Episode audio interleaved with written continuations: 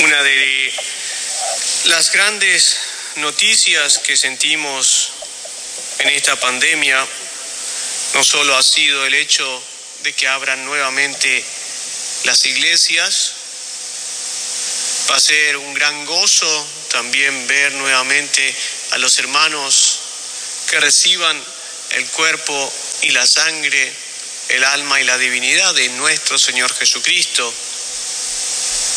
Pero también hay otras eh, grandes noticias en el cuerpo místico de la Iglesia. Una de ellas es que Carlos Acutis será beatificado y justamente hoy lo anunció la Iglesia, siendo él un niño tan joven que pudo descubrir íntimamente el rostro de Cristo en la Eucaristía. Él que desde su primera comunión se volvió loco por encontrarse siempre con Cristo en la Eucaristía. El que con todo respeto buscó, y no solamente con veneración, sino con adoración, la, la mayor cantidad posible de milagros eucarísticos alrededor del mundo. A él le bastaron simplemente 14 o 15 años de vida para ahora estar en esa vida eterna que da el cuerpo y la sangre de Cristo. A él no le importó mucho tener que sufrir o tener que estar enfermo. Sí le importó no recibir el cuerpo de Cristo de la forma más digna, de la forma más noble, porque a quien se recibe es justamente a Dios. Las personas poco a poco han ido perdiendo respeto de cómo recibir el cuerpo de Cristo, de cómo cuidarlo, de cómo agradecerlo. Basta ver a las personas que las reciben en las manos, que la reciben de pie. Personas que inmediatamente después de que reciben la comunión ya están hablando o fijándose en sus teléfonos. Personas que nunca se detienen a hacer una acción de gracias porque el cuerpo de Cristo está en su alma. Carlos Acutis siempre fue un niño de una inmensa devoción y de una inmensa intimidad de amor con la Eucaristía. Y eso es una de las cosas por las cuales también la Iglesia lo reconoce como beato. Seguramente Carlos Acutis debe haber sido ese momento en el cual escuchó, ven, ahora siéntate a mi mesa porque yo te voy a servir. Él buscó un servicio justamente que llevase a la expresión de esa adoración y hermosura que hace el himno de la secuencia compuesto por Santo Tomás de Aquino. Los santos siempre, todos los santos han tenido una predilección y un amor sin límite a la Santísima Eucaristía. Escuchaba a muchas personas ahora con este tema de la pandemia, de que están preocupados de recibir la comunión en la boca de que no puede ser que hayan medidas insalubres de que se tenga que recibir en la boca. Es como si han perdido el sentido de la vida y se preocupan por una vida terrenal y se olvidan de la vida eterna, porque la Eucaristía da vida eterna. Por eso hay que tratarla con todo el respeto, porque no es un objeto, es Cristo hecho Eucaristía para nosotros. Hay que ahora, más que nunca, que esta pandemia nos ayude a saber pensar y ponernos al servicio eucarístico. La iglesia se tiene que transformar en Eucaristía, en acción de gracias. Hemos estado tres meses viendo a la gente muriéndose de hambre de la Eucaristía. Por eso ahora hay que seguir respetándola, amándola y adorándola. Porque en esa Eucaristía está mi Señor y mi Dios, nuestro Señor y nuestro Dios. Por eso, como lo refiere hermosamente la secuencia de Santo Tomás de Aquino sobre la Eucaristía, aún la mínima partícula tiene todo Cristo.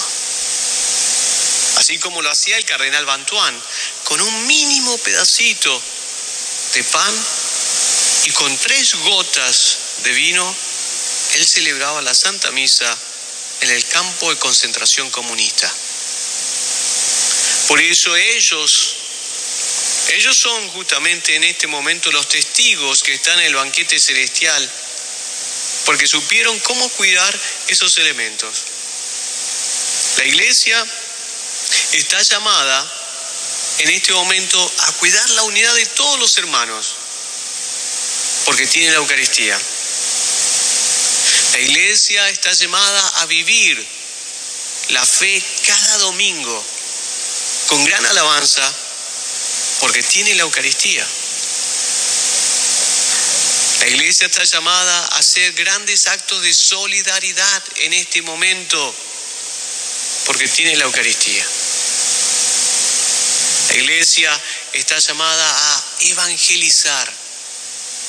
Vayan, la misa ha terminado, porque tiene la Eucaristía.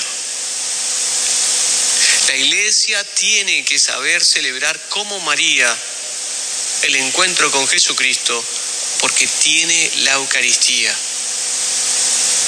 Esa es la gran ventaja de nuestra iglesia que está viva, ha resucitado, porque tiene la Eucaristía. No dejemos que estas situaciones de pánico, de terror, hagan que nosotros perdamos el respeto por el cuerpo santísimo de nuestro Señor Jesucristo. Que este tiempo de prueba que hemos tenido, este tiempo de reflexión, nos lleve justamente a vivir más profundamente nuestra intimidad con Cristo Eucarístico.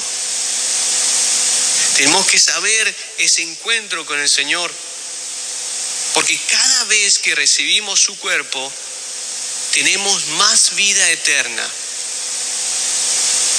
Por eso tanta gente ha sufrido no tanto el miedo a la pandemia, sino que ha sufrido el no poder encontrarse con Jesucristo. Momento pandémico que está llegando a su fin bajo cierto aspecto, nos va a llevar a todos a tomar dos posiciones, a acercarnos más a Jesús o a alejarnos de Él, a tener los pensamientos de Cristo o a tener nuestros propios pensamientos sobre Cristo. Por eso, hermanos, hay que saber aprovechar estos tiempos para examinarse, para saber quién se ha centrado en la vida. ¿Es Cristo el que está como centro de mi vida o soy yo el que es el centro de mi vida? Porque si es así, la única, el único problema es que en vez de ser cada vez más buenos, cada vez vamos a ser más malos. Y aun cuando lo recibamos a Cristo, si no tenemos los sentimientos de Cristo, tendremos el gran peligro de lo que nos dice justamente San Pablo, que cada vez que comulguemos con esa irreverencia, es como ser como lo que dice, ser perros. Y no hay que tirarle ni una migaja a los perros. Y así saber cuidar de que eso no nos lleve a nuestra condenación.